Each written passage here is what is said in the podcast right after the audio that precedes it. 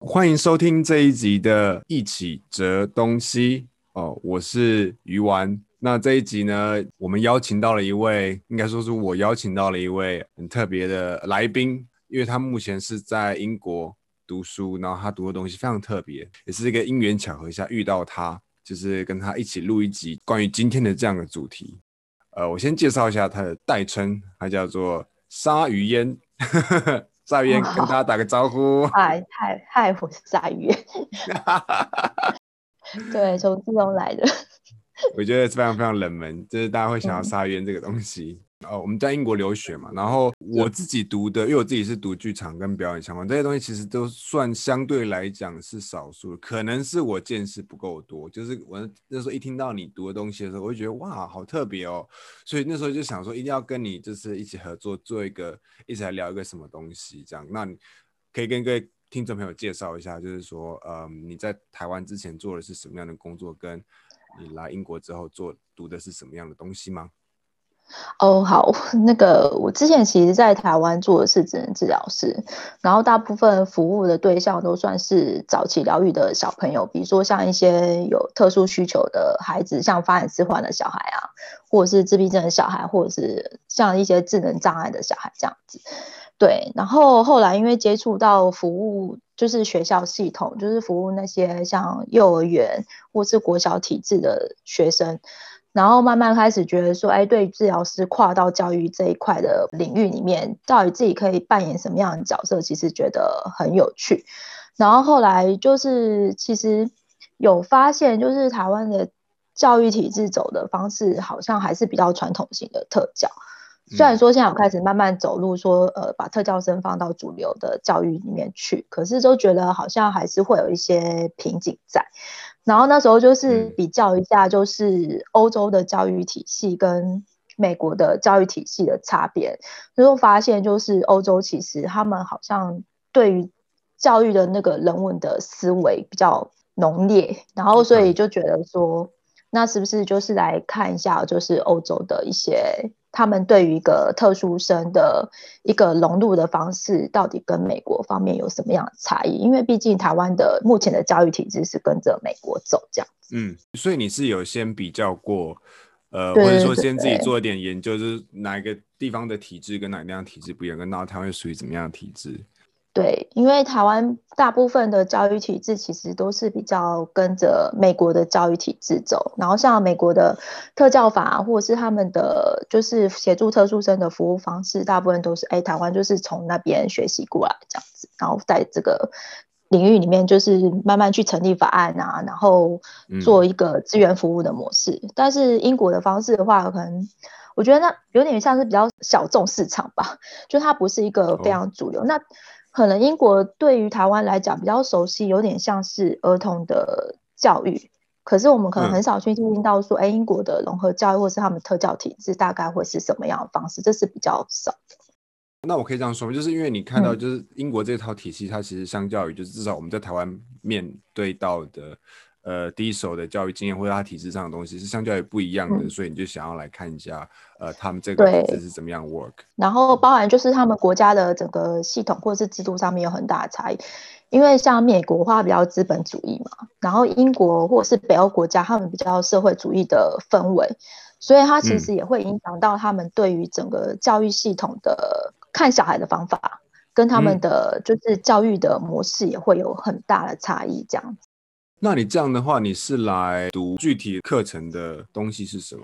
我是来念他们的 inclusive education。呃，这个名词在台湾上翻译上面，我觉得有一些落差，因为 inclusive education 可能在台湾它把它翻译成会是叫融合教育，可是融合教育跟另外一种方法叫全大教育，它还是有很大的差别。它指涉的东西不一样吗？其实有点像是分两个阶段，inclusive education，它我觉得比较好的翻译是叫全纳教育。可是目前我觉得在台湾走的会比较像是这个 inclusive education 的比较低阶段，就是把特殊生放到主流里面去。但英国的 inclusive education 已经就是。比较不会去把小朋友做一个太多的标签化，他就是当做他就是一般生，然后有一些特殊需求在这个学校里面去。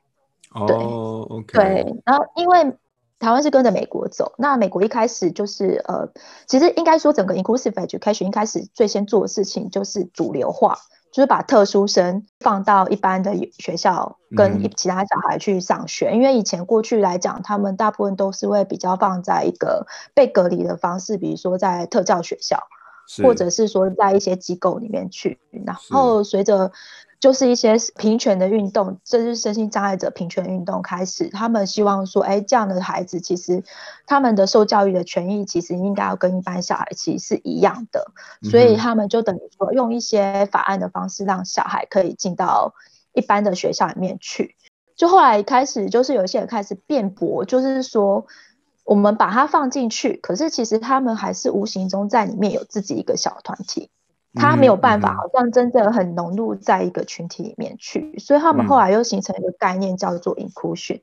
因为前面那个概念比较听起来是是 integration，、就是整合，整合，我把它放在里面，然后后面这个概念叫 inclusion，就是我把它放在里面，可是它其实是可以跟其他小孩有很大的连接，甚至跟老师是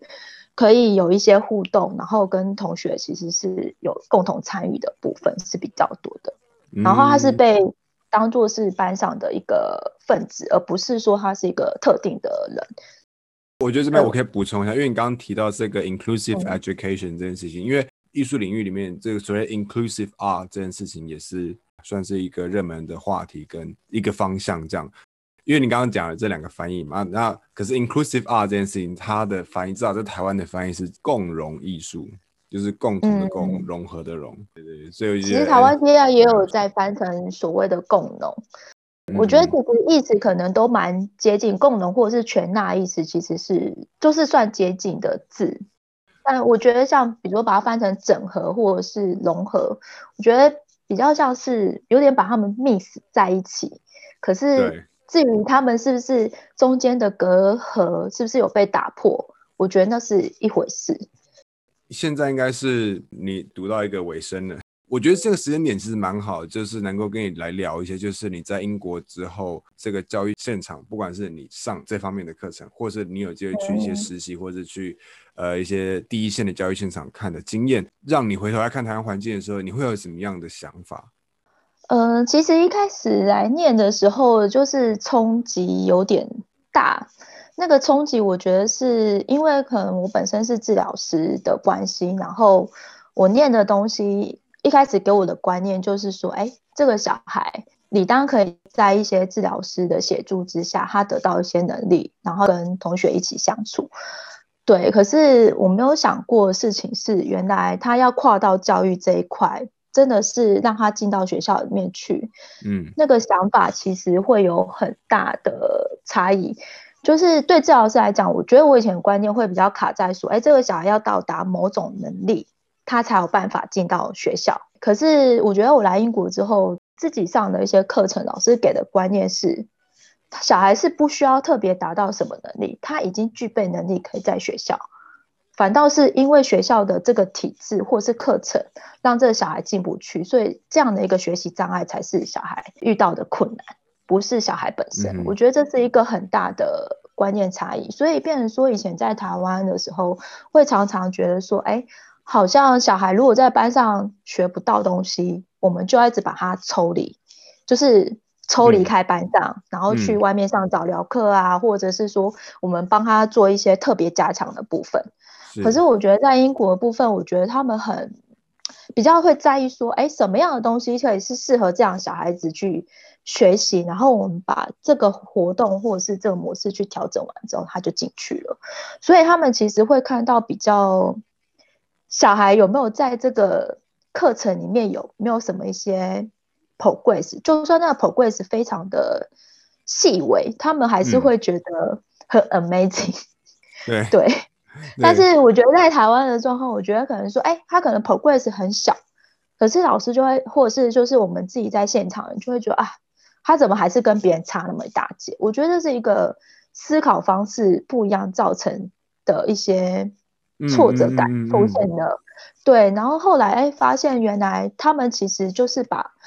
这个孩子其实当成他就是一个非常完整的个体，他只是有一些地方跟别人不一样，但不代表他不是一个不能学习的，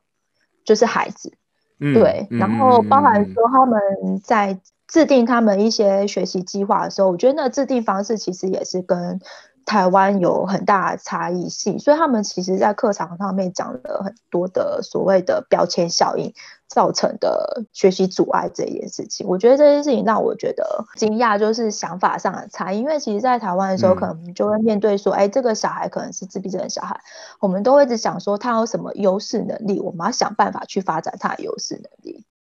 我觉得对我来说，就是有听到了一个不一样，是因为这个起始点的不一样，就是希望小孩子达到一个什么样的目标，然后他才就是 moving forward。听起来英国像是说，呃，小孩子没有办法这么 participate，并不是小孩的问题，而是我们作为教育者，可能他什么地方对他不够去支持他去做这个 progressive 的一个过程。然后我觉得其实就像你刚刚讲的也很有趣，就是我觉得某种心态就是你回到讲到台湾的教育现场的问题。这个东西跟那个补习文化是不是有点异曲同工之妙？哦，对，呃，台湾的模式跟美国走比较接近，他们走的是医疗模式，我们会用医疗的观点去看待一个人的功能好不好，他有没有完整，他健不健康这件事情。然后英国走的是社会模式，他看的是说，哎，这个人他的社会参与度。到底有没有足够？如果他社会参与度不够，那我们就会认为说他可能就会需要有一些东西去帮助他有更多的参与。我觉得这是一个嗯蛮大的差别。嗯、所以就是说，哎，在台湾我们可能就会很希望他确实他有他的 impairment，他有他的受损，可是我们可能会希望他变成是一个正常人。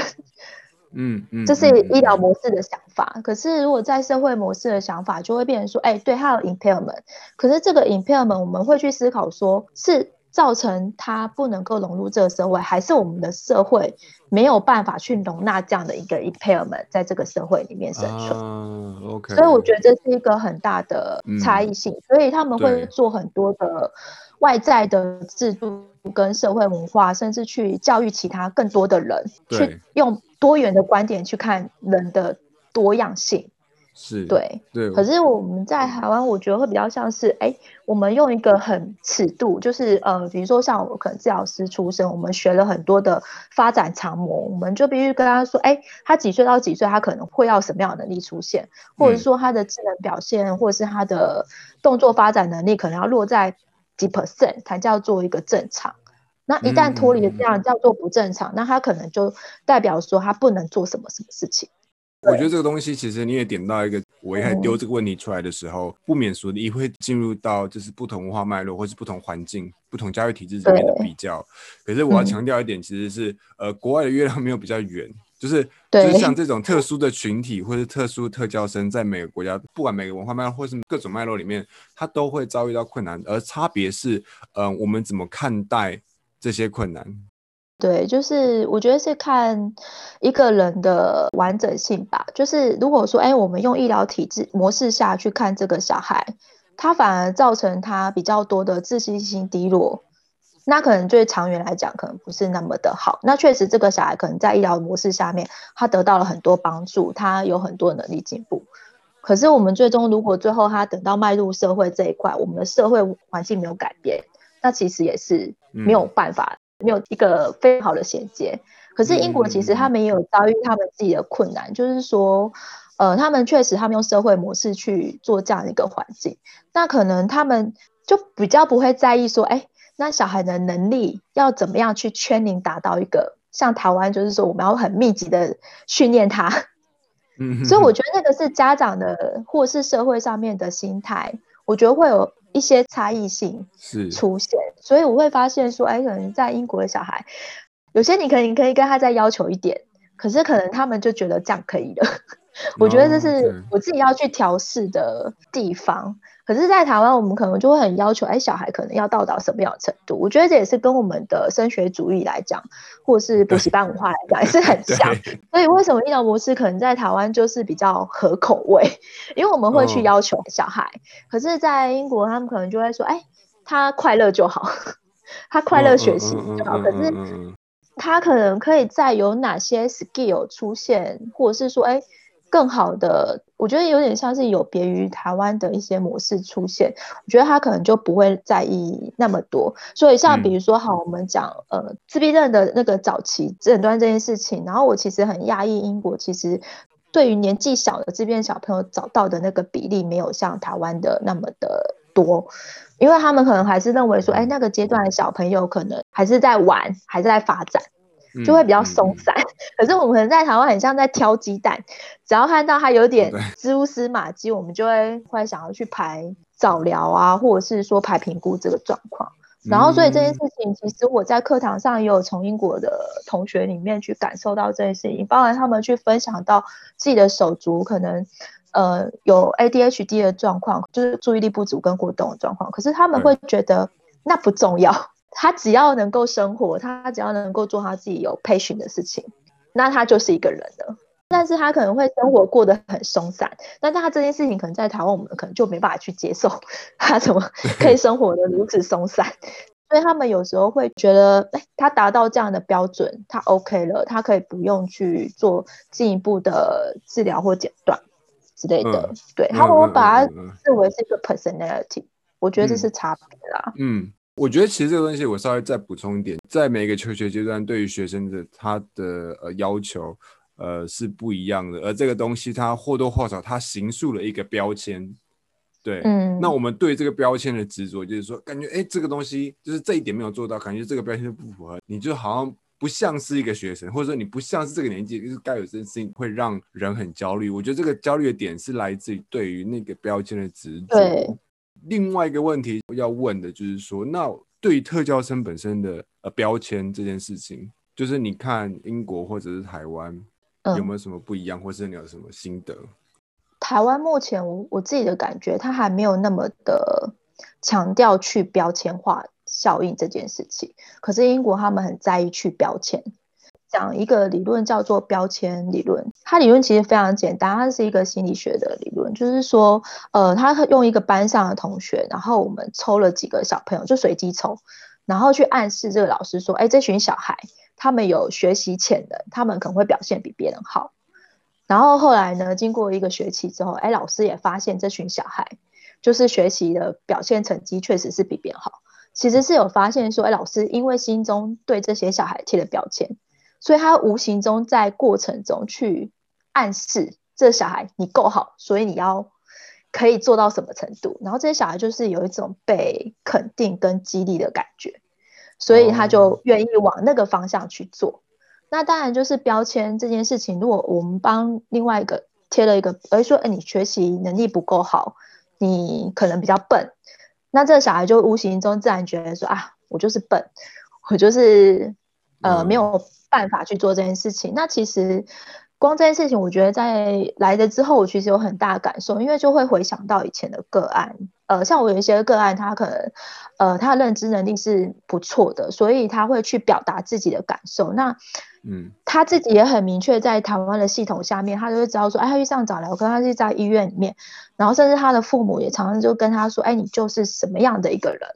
有一个非常印象深刻的。体验就是说，有一个小孩，他就是已经国小五六年级了，然后他有一件事情，他常常就是做不好，就是他没办法整理好自己生活上面的事情，然后包含就是学习上面也是比较松散。后来就直接问他说：“哎，那你觉得为什么你自己做不到？”他可能小孩就自己直接跟我说：“因为我注意力不足啊。”所以他其实就会知道听到哦，我常常被老师说，被家长说我注意力不够好，然后说我学什么东西不够用心，那所以我不要做了。对，因为我做不会嘛。嗯、然后，可是我觉得我来英国之后，他们更倾向于是用比较正面的方式去诠释。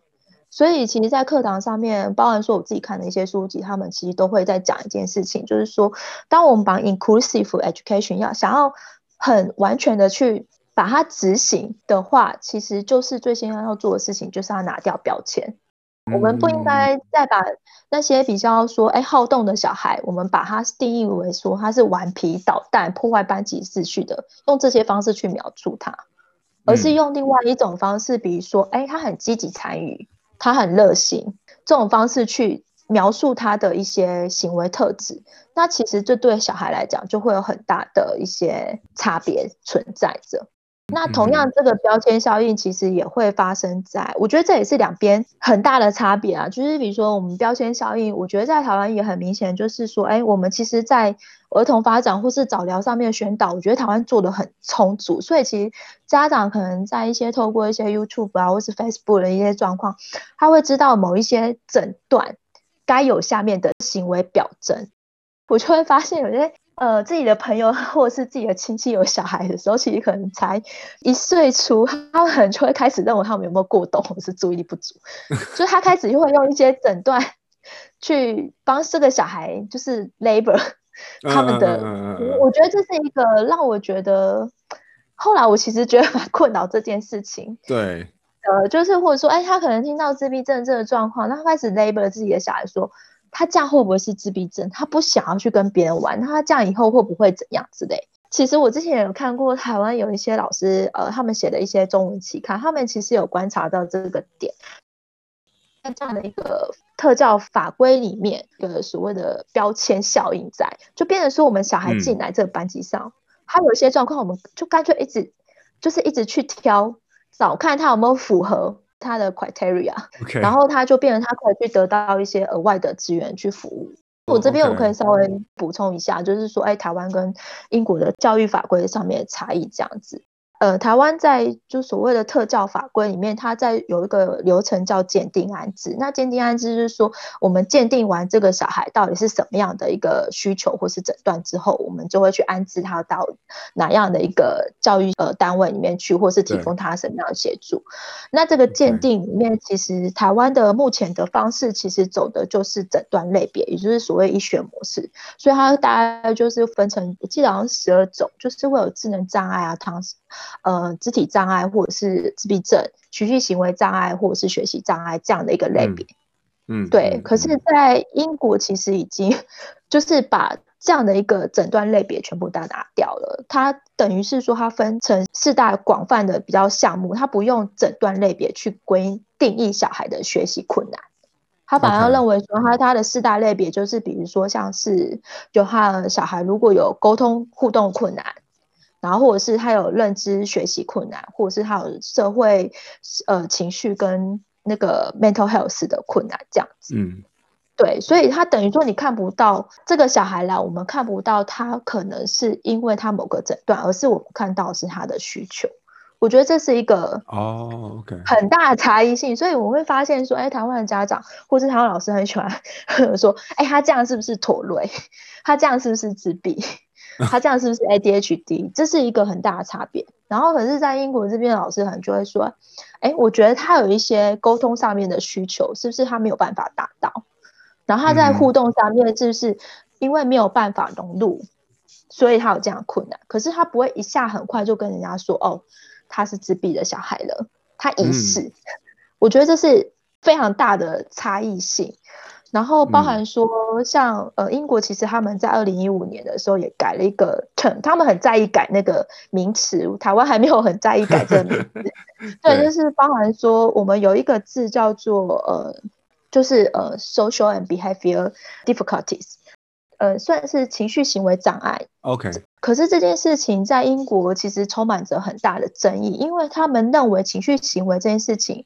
不存在于个案本身，就是孩子本身。他也有可能是因为外在因素，比如说这个老师的教法有问题，或是这个家长的互动技巧其实是有问题的，所以会有一些情绪障碍问题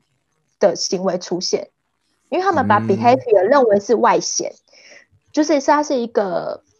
我们没有办法去定义是由谁造成的。对，就是它是由双方面去造成，可是台湾会把。我们这样的一个 behavior 可能落在于是一个孩子本身，因为他可能过动的行为，oh. 然后所以这过动的行为造成他的一些呃行为的困难，他没办法参与学习.所以但是我们却没有办法去反思是不是说，哎、mm，hmm. 是我们的教学方法或是父母的教养策略其实是需要去调整的。那个他们的 turn 有没有去反思这个 turn 的差异性？现在已经在二零一五年开始把这个 difficulties 把它拿掉，它把它称为叫做 mental health，它就比较广泛的去定义说，这是双方面两者互相有互动下面去造成的。那我们其实就应该更去看个体跟环境本身，而不是只是单纯看个体本身。我觉得这也是一个非常大的标签效应下面造成的差别啦。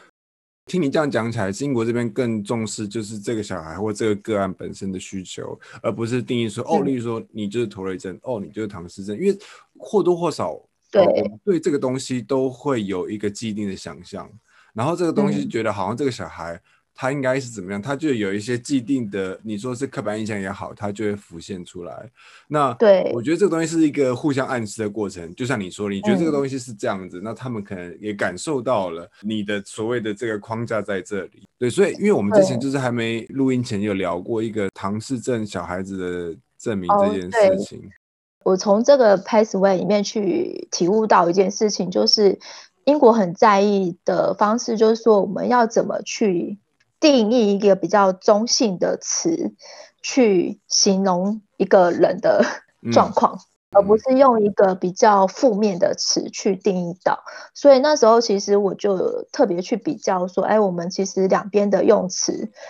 发现会有很大的差异性。像嗯，我们可能在台湾，我们对于发展迟缓小孩，我们可能叫做慢飞天使这件事情，对我们很直观就是说，哎，他就是很慢。然后就是整个发展会很慢，会跟不上别人这个状况，这样的一个发展迟缓这个概念，我后来在我的就是 Pathway 上面的一个做音乐教育的老师，他其实是帮特殊生做音乐教育的老师，我从边听到感觉就是他们反倒用比较正面的说，哎，确实他没有 delay，但是他们有很多。地方，他们还是能够做到很 amazing 的点事情，所以他们不会说一直强化他们就是一个 delay group，就是，嗯、对，我觉得这是一个很大的感官上面的差异性。所以当一旦我们把这个小孩子定义为他是一个一群比较慢，然后所以我们就会去形塑到说。哎，确实，有些人他可能会对慢的接受度，他会说：“哎，我们是要给他一些协助。”可是，可能有一些社会大众不了解他的慢的原因的时候，我们可能会认为说他是一个负担。就比如说，嗯、呃，像之前我记得是今年初吧，台湾其实有发生一件事情，就是软骨不全症的个案，一个成人他在台中就是跟人家租来的摊位，就是摆摊，嗯、那可能他隔壁的阿姨就是很嫉妒他。然后，所以呢，哦、就是想要把他赶走这件事。对对对对对。对，但他可能那阿姨，你就会发现他讲出来的一些话，其实我觉得那个就是有点像是我们对于这样的一个词，就是一个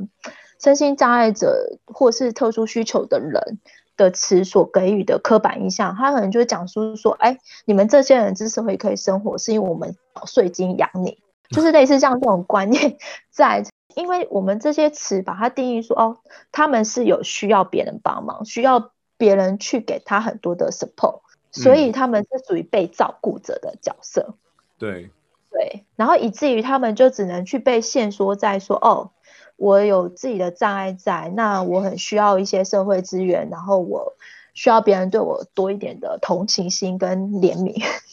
就类似像这框架会被限制住。那我们就会很难去看到说，哎，其实这个人，我们撇除掉他有软骨不全的这个身体状况之外，他一样他可以去进货，他一样可以整理他的菜单，他一样还是可以跟隔壁的卖菜具备一样的能力。对，所以我觉得这是一个很大的差别。然后包含说，哎，我们可能会认为说一些词，像嗯，自闭症小朋友，我们可能就用低口语或是就是高功能这件事情去描述它。那我们其实就像用低口语这件事情，我们就是完全忽略掉我们在沟通，其实不只是存在在口语，我们用讲话这件事情，有很多形式的沟通，比如说肢体上面的沟通。所以这件事情，我们在跳到英国的，我觉得他们的教育现场上面来讲，就会发现说，哎，他们其实，在主流学校里面，包含说提供一些特殊生的一些协助，他们可能会希望说，哎，呃，特殊生助理员。的他们不叫特教助理，他们叫做助理员。对，就是希望说，哎，他们可能会有一些手语或者一些特定的沟通技能。我觉得这是一个很大的感受差异。所以代表说，哎，这个助理员其实就是一个媒介，他提供的图版沟通，让这个小孩可以在学校里面可以跟这个老师沟通。就算这个老师不会图卡系统，可是这个特教助理员会。所以它等于是一个媒介，让这个小孩可以跟这个学校课程上面做做连接。但是我们在台湾里面，我觉得其实是。比较少去遇到这个状况，我们确实是会想说，哎，小孩如果万一没有达到一个口语的能力的表现的时候，我们会希望透过一些图卡的方式去协助他。但是因为我们并没有去普及这个观念，嗯、我们只会说他低口语低口语，所以要给他图卡。但是我们有没有想过，我们去帮他做一个连接，就是说，哎，他其实是需要一个人帮他连接，说这个图卡系统是可以跟这个学校里面的是没有的。我觉得这是一个。差异性，所以变成说，哎，可能这个小孩学会了打字，或者是学会了涂卡，但是他能不能用，就另外一回事。所以变成说，哎，家长或者是整个社会对他的期待，还是会希望说，他要以口语沟通为主。嗯，我觉得这也是限缩一个人的很大的一个能力。所以你就会发现，哎，同样的诊断类别，可能差不多的能力，那可能在英国，他可以得到发挥的功能，相对来讲比较。多元，我觉得这是一个状况。嗯、呃，还有提到一个所谓的，因为标签化还会形成就是所谓的社会角色的期待。就比如说好了，像刚才讲的那个例子，就是说，哎，我们对身心障碍者或是特殊需求孩子，我们可能就把它定义为成是一个被照顾者。如果这个孩子能力没有到达可以自立自主的状况的话，那他可能需要一些协助，而且进到皮肤性工作坊，我们就很容易去限缩说，哎，他可能。这个庇护性工作坊是一个比较不好、比较次等的单位去给这个些孩子，所以就会变成说，哎，我们好像就把这样一个连结说，哦，我们听到了，呃，像喜憨儿这个字，我们就会想到说他就是呃憨憨的，然后所以他大概就是做一些产出一些月饼啊，或是礼盒这个状况。可是我觉得在英国，他们不会特别去强调“憨”这个字，他们不会说小孩就是呃 not smart 或是 stupid，他们会去找到一些他的其他更好的特质去形容他。所以这个孩子他可以做的事情就更多了，他可以去做木工，他可以去做艺术创作，甚至我当然我看到很多英国的一些艺文界，包括说他一些表演，呃，艺术表演。会看到就是这样一个特殊需求的小孩，他们其实是有办法进到这样一个领域去，得到自己的一份薪水，嗯、然后可以自己生活。就是我觉得还是延伸在这个 label 这件事情，就是标签这件事情上。这个标签事情，他跟预想这个人，他以后好像只能做一些什么什么，这个东西就比较受到限制。嗯、因为我们之前聊的那东西是呃唐氏症这件事情，我记得那时候你那时候说的是是有人发起这个倡议，就是说 instead 就是。与其就是叫，例如说我的小孩有唐氏症，呃，他们更强调的是说我的小孩叫什么什么什么，然后他有唐氏症。哦、对，我觉得英国在呃有两个比较大的团体，就是像呃自闭症，他们有一个 Autism Society 跟一个唐氏症的 Society，他们这两个团体，嗯、我觉得他们的那个 在社会的影响力其实蛮大。这边我有一个很大的感受，就是我们的 charity 所谓的慈善机构这件事情，我觉得在台湾对于社会的影响力其实是比较小的。对，可是，在英国的 charity，他们的影响力非常的大，甚至包含说他们的 charity 可能可以提供非常丰厚的薪资，去给一个就是治疗师或者是一些教育工作者或者是社工。去做这样的一个推广，嗯、甚至他们会影响，就是整个议会去成立一个法案，所以我觉得那个力量是不一样的。不一样，对。嗯、呃，这两个 society 呢，其实他们很在意一件事情，就是说他们要拿掉，就是诊断的 label，就是认为说，哎，我们确实是有一些自闭症或者是一些唐氏症，但我们不能因为这样的一个诊断就代表这是一个人的全部。之前我就看到一个妈妈，她其实在发起一个社会运动，就是说，哎，她的小孩其实是唐氏症的小孩，然后她发现，哎，大家好像看她的小孩，就是说，哎，他是唐氏症的宝宝，他是唐氏症的男孩，可是他却忘记，他其实也不过是一个小男孩，两三岁的小男孩，然后他希望是大家去来认识这个小孩的特质，他的不同，而不是去认识哦，他就是唐氏症的这个特质。所以我们会变成说，我们更加的具体去了解到说，哦，原来同样一个唐氏症的诊断，但是它表现在每个里面，它有不同的面向。那每个小孩，就算他就算有唐氏症，他也会有他自己的优势，他也会有跟另外一个唐氏症的小孩会有不一样的地方在。对，对，那我们就是可以去。找到这一个部分去做。那我之前其实在自己服务过程中，就会遇到说，哎，有一些家长他其实就会陷在一个瓶颈。可是我觉得那是整个这个模式我们没有办法去改变的状况下，变在这状况。像有些家长可能哎知道小孩的诊断是这样，他可能就会认为说，哎，他小孩是如果诊断是。呃，注意力不足跟过动症，那他可能会不会未来他走向一个坏小孩，或是走路帮派，就是去做一些坏事？因为我们的观念可能就是会比较定型化，说，哎，可能我们看了某个研究，可能说，哎，ADHD 的小朋友他们容易冲动，然后做了一些不好的事情，然后他可能犯罪行为会比例比较高，嗯、然后所以就我们就形塑了这样一个模式出现，我们就会很难去看到这个孩子其实也有。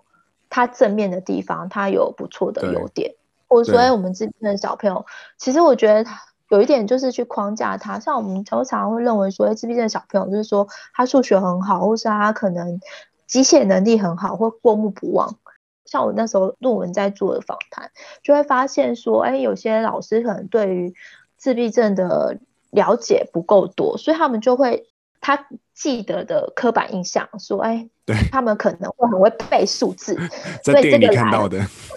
就是你跟他讲他数字演算，他通通都会。可是哎，发现其实啊，怎么就不一样的时候，嗯、他们又觉得会有一个错愕感。真的就是要把诊断去拿掉，然后去看到这个小孩的困难跟他的特别之处。”才有办法知道说，嗯，原来他需要给怎样的一个支持，或者是说，哎，我们要怎么去协助他这样子。嗯，所以像我可能在这边，我可以看到像唐氏症的小孩，他很爱美，但他可能他父母呢，跟他就是一起找了一些资料，他们就去当了 model，就是走上了演艺人生路线，哦、然后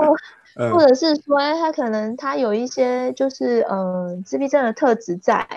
那他本身就是很喜欢一些律动，虽然说他自己很不协调，可是他们觉得说，哎，那也是一不错的路，所以他们就帮他报名了，就是一些舞蹈学院，然后就让他这样去。他比较不会去帮他去限制说，哎，你怎样了，所以你未来就会是一个什么样的那样。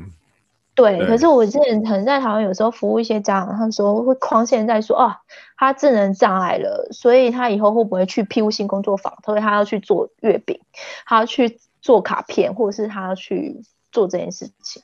可是我觉得这也是台湾目前我觉得比较大的困境，就是我们没有办法，我们虽然试着就是让小孩去参与多元，嗯，可是一旦我们的社会框架或者是对于他们角色的定义还是这样的话，会很难去。描述出来，我觉得这个是大环境的问题，就是大家怎么看待这件事情。嗯、那这个东西要牵扯到更大。我觉得对我来说，其实那个时候听到这个故事，去叫这个小孩的名字，而不是只是认可他的，例如说什么唐氏症或是类似什么之类的。我觉得是去重新 acknowledge 或去重新认识这个孩子作为人的一个全面性。因为就算唐氏症，就唐氏症 A 跟唐氏症 B。可能因为个性不一样或怎么样，就是这个东西它并不是这么单一的。可是我们常常以单一的，就是因为有个 label，所以你就用单一的眼光去投射。嗯、那这个东西就像你讲的，它有很多就是可能我们对他的想象被限缩了，然后他自己也感受到这个暗示，然后什么。对，而且。呃，就是就这个面向来讲，其实也是呃英国的整个就是教育学界他们对于所谓的政策跟呃教育体制所提出来的批判的论点，就是在这。因为当我们只看到小孩的这些诊断的话，我们其实是看不到我们的政策或者是整个教育体制，或者我们的教学法是不是有不足的地方。然后所以变成说，我们可能用这样的方式，只能去容纳特定一群的小孩，我们却没有办法去。把这个圈圈去放大，让更多的小孩进来，所以就会产生说，哎、嗯嗯嗯，有一些小孩他可能就被边缘化出去了。所以变成说，哎，可能在台湾的时候，曾接触到一些学校单位，他们，我应该说台湾像现在很多幼儿园都花招百出嘛，就是很像才艺学校这样子。对对，那至于这样的状况是不是适合一个小孩的适性学习，或者是说完全就是。回到我们就是呃，就是讲说儿童人权，去看到小孩的需求，我觉得这是另外一回事。好像小孩在幼儿园阶段，好像就是一个给大人看的成品，我们会没有办法去提出一个非常大的批判，去认为说我们现在的幼儿园的生态其实是不利于这些孩子。但是因为英国的教育学家，他们就是站在这个方式，用这个方式去批判他们，所以他们很可以找到一些应该说就是有利的方法，去改变他们的政策面，或是改变他们学校制度，去要求就是呃整个学校或者是包含说他们住的城市要更 friendly。最后就是想要聊一点，就是一些时事时事的部分，就是因为刚好最近出了这个电影，嗯、呃，无声反响还蛮好的。对，它是从一个特教学校去改编过来的一个电影。那其实韩国也有类似的一个特教学校的事件啊，应该说他的诉求应该比较像是说，哎，这些小孩他因为自己的自身状况。然后让他在表达上面，或者是他在遇到一些困难的时候，他可能相较于其他孩子来讲，会更加弱势。对，我觉得这个东西扯出来的一个是说，它造成的特教环境的一个结构性的问题啦。嗯，其实我觉得这个议题蛮广的，而且其实可以讲到很多层面。可能看到说，其实台湾对于身心障碍者这一块呢，我觉得其实还是有很大的进步空间。因为其实呃，我那时候在台湾的时候，还是会面临一些，就是有一些家长或者是一些人跟我讨论的一些议题，比如说呃，像可能小孩他有比较严重的智能障碍的时候呢，那就是有些家长 有点感慨的，就是会问我说，哎，可能还在考虑小孩年纪大的时候是把。子宫拿掉，就是这个议题。然后为什么会讲到这个议题呢？其实我觉得这个议题真的是其实是蛮复杂，因为它包含就是说一个看待一个人的价值到底在哪里。因为为什么会有这样一个议题出现？就是说，哎，我们是因为他的呃认知能力不足，然后很担心他被受到欺负这个状况。所以，我们就会想要去做这个处理，就是子宫拿掉的处理。对。那可是另外一方面，其实这件事情我们可能反过来想，是不是我们社会不够安全，以至于这些小孩可能就会更容易被受到欺负？所以我觉得那是有点一体两面。但是我觉得我们呃目前的社会来讲，就是好像会比较倾向说，这是个人的困难造成的，就是因为你智能理解不是那么的好。所以你应该要先 处理自身的状况，避免如果万一哪天遇到有人想要欺负你的时候呢，那这件事情就会减少发生的频率，或者是说他可能发生的，他比较不会受到一些伤害。就是我们在想事情的方式可能会比较像是用这个方法，所以就会因为他们的诊断我们去漠视掉了。所以像呃吴先生的状况讲到说。学生跟学生之间发生的一些性侵的一些状况出现，嗯，那可能这件事情到了教育阶层的呃层级的时候，那可能给到家长得到回应，就说，哎，那他就让他们结婚，就是这件事情 就是，就是我们的解决方式说，哎，因为他们既然已经发生了，然后他们又是这样的状况，他们就结婚，对，可是我们可能就没有想到说，哎，为什么这件事情发生，会不会是因为我们没有给小孩一个比较良好的，也就是应该说比较正向的一个两性之间的教育，或者是说我们在整个教育系统里面怎么去让他们去建立说，哎，互动之间要怎么去形成？可是其实 没有的，没有，对，就是比较没有，所以它它才会产生类似像这样的一个事件发生。当然，这样的事件其实也整个，我觉得其实社会还是有在慢慢去改变。记得我之前还是有遇到一些家长，就是会。有点担心自己小孩，呃，这样可能会听到一些社会事件，然后就先认为说，哎，自己小孩会不会未来长大会变成这样的一个人？所以就是会开始会想说，哎，那我以后可能不要让他出去社会啊，或是把他关起来，就有点像是他可能发生了性侵，然后发生了这个结果。那你们干脆就结婚住一起，然后你们这件事情就不叫性侵。我觉得那有点像是。用结果去处理这样的一个方法，可是其实每件事情发生的原因有太多种了，包含说我们可能一开始前面提到，我觉得台湾的早疗或者是整个教育系统很在意一件事情，就是他们会在前面的早疗很前期呢，一直很在意小孩的教认知，教教教，然后教很久。OK，然后直到有一天小孩恍然大悟，一时间成了青少年的时候，才开始理解到哦，原来他有两性的需求。呃，台湾在看待就是对待小孩这件事情呢，他还是比较有点像是，我觉得是零件，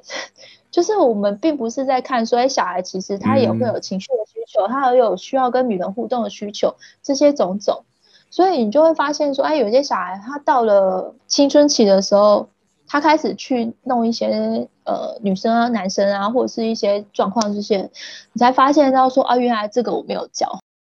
英国方面，他可能比较在意的事情是基本需求，你这些基本需求，我们必须要比较 balance 的去看到它。所以可能在台湾，有时候我们在一些带小孩的方式，比如说我们可能把它放在特教学校，我们无非就是想说他可不可以认知能力进步，以后哪天可以上呃职业学校或者是上大学，就是我们。非常限制在这里，所以一旦小孩有其他的层面，他有情感的需求出现了，他有想要跟别人交往的时候呢，这些他就不知道怎么去应对，然后就会衍生这些种种的状况出来了。哦，这是个心态的问题吗？我觉得跟整个我们的教育模式有点相关，因为我们比较升学主义，我们会认为说他取得文凭他就好了。对，就是念到大学，他有一份工作，他以后去坐办公室，他以后去干嘛之类，他就可以生活了。但呢，是我们会把生活非常限定的狭隘在说，他就是念完大学这件事情。我其实之前在台湾的时候听过好多次，不管是特教界的一些教授，或者是一些他们就会说，很感叹一件事情啊，就是这些特殊生其实有时候家长会一直希望学校一直收他。因为他们最怕的那一天就是小孩出社会那一天。那因为小孩出社会那一天，我们其实整个我们的衔接系统确实是还没有做到很完善。然后所以变成说，小孩可能在这个学校里面，如果我们又没有办法去帮他做一个转衔，就是入社会这个阶段，那我们可能就是一直在着重强调说，呃，他在做一些学科的学习，那我们漠视掉说他可能会发生一些，就是一些像霸凌啊、性侵啊这种。的可能问题在，甚至他有一些心理健康的因素。对，那我们就没有办法让这个小孩在一个比较好的 support 之下进到社会，因为社会的变化性实在太大了。小孩就是在这个状况之下，就又一直在被边缘，然后就变我们处置的方法，可能就是说啊，那再把它放到某个机构，或是放到某个安置的地方。听起来虽然有点悲伤，不过我觉得今天的谈话其实蛮多，就是点出还蛮多呃问题，或者说提供到鲨鱼烟本人第一手的观察。因为鲨鱼烟本人呢，他也有经营一个脸书粉丝团，叫做“与孩子们的日常生活”。那有机会的话呢，会把它贴在。东西，哦，这是给你一个动力，对不对？哦、我跟你讲了这件事情广为人知，你必须要该多写点东西。哦，没有了。哦，对啊。最近的进度就是想办法想要混熟英国的一些就是 charity 的模式这样子，因为我觉得蛮有趣的，就是可以知道他们的 charity 竟然可以对社会影响力就是这么的大。我觉得英国其实是个蛮有趣的。也不是蛮有趣的国家，就我看到是他们对于社群，就是人跟人之间，就是因为在意人的一些平等价值，他们可以有一部分是可以凝聚的很高，这是我自己的感受。我觉得可能因为他们也是经历过那个非常的，你知道，他们也曾经经历过那个优生学的时代，然后什么，因为这样子而对这些事情有更强烈的批判跟反思。对，因为他们之前就是那个纳粹时代，什么一些把小孩就是杀掉啊，不就是不良的种，对他们来讲第一不良的种，所以就把它杀掉。然后或者是说一些排挤，然后包含这样，他们就是在一九九五年，其实有一些社会运动去抗争这些事情，然后所以他们才会有这样的一个社会集体意识出现。因为我会觉得说，哎，台湾在推动身心障碍者社会运动这一块的力量，其实算是。比较小的，因为要上街游行，小众，对，就是比较小声音，所以你会发现，哎，身心障碍的运动，他们可能会去，他们会很努力的去支持一些同性婚姻啊，然后或者是一些东西。可是你说你要一群人去支持身心障碍者，就是跨入社会，然后解除他们的就是一些标签化的议题，我觉得那个音量其实是非常非常的小的。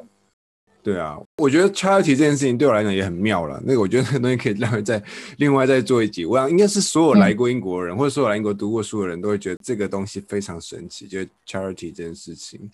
因为有点不是台湾社会脉络下啊会存在这么好，会这么有影，就像你讲的这么有影响力的 一个东西。对啊，就是很难想象他们这么的有资金，这么的有权势，然后就是还可以就是站在一个就是比较弱势者的角色去做这些事情。嗯嗯嗯、对，所以我觉得是一个蛮特别的地方。好，那今天的这一集节目就先到这里，然后感谢鲨鱼烟的参与，然后。记得大家可以 follow 一下他的脸书粉砖与孩子们的日常生活，我们应该没念错。没有，OK，好，OK，好，那就先这样，感谢大家，再见。好，拜拜。